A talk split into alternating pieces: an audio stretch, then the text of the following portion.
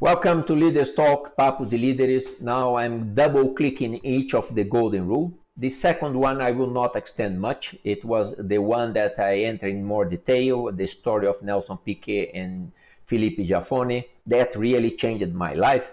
Whenever I decide to do something, I do my best. But there are some questions that came, so that means that uh, uh, you will uh, take long time to prepare things. No, no, it's not that. I do my best, not necessarily will be the best of the world. I will try my best within the boundaries of time frame. For me, I have a rule that I always use, and I have used it a lot in professional life as well. I prefer the good today than the perfect too late. So, the good today, then the perfect too late. I know that there are lots of people that uh, use the excuse, oh, I'm perfectionist, and to, to delay things, to not deliver.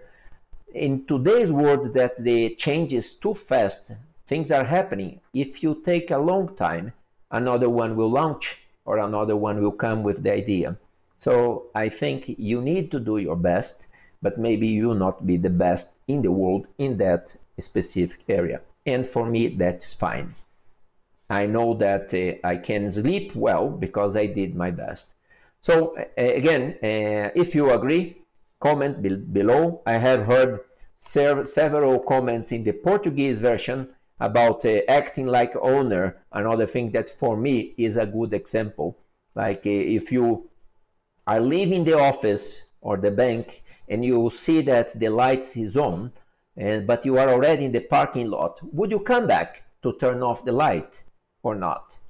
Would you, uh, whenever you go out for dinner, would you ask the most expensive dish or champagne, or would you eat the same thing as you would if the money was yours? So for me, doing your best and acting like owner always walk it together, and I I like people like that. As I mentioned in one of these uh, uh, golden rules is the attitude. I normally hire people based on that.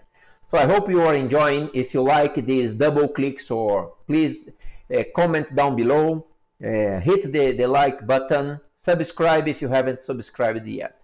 Thank you.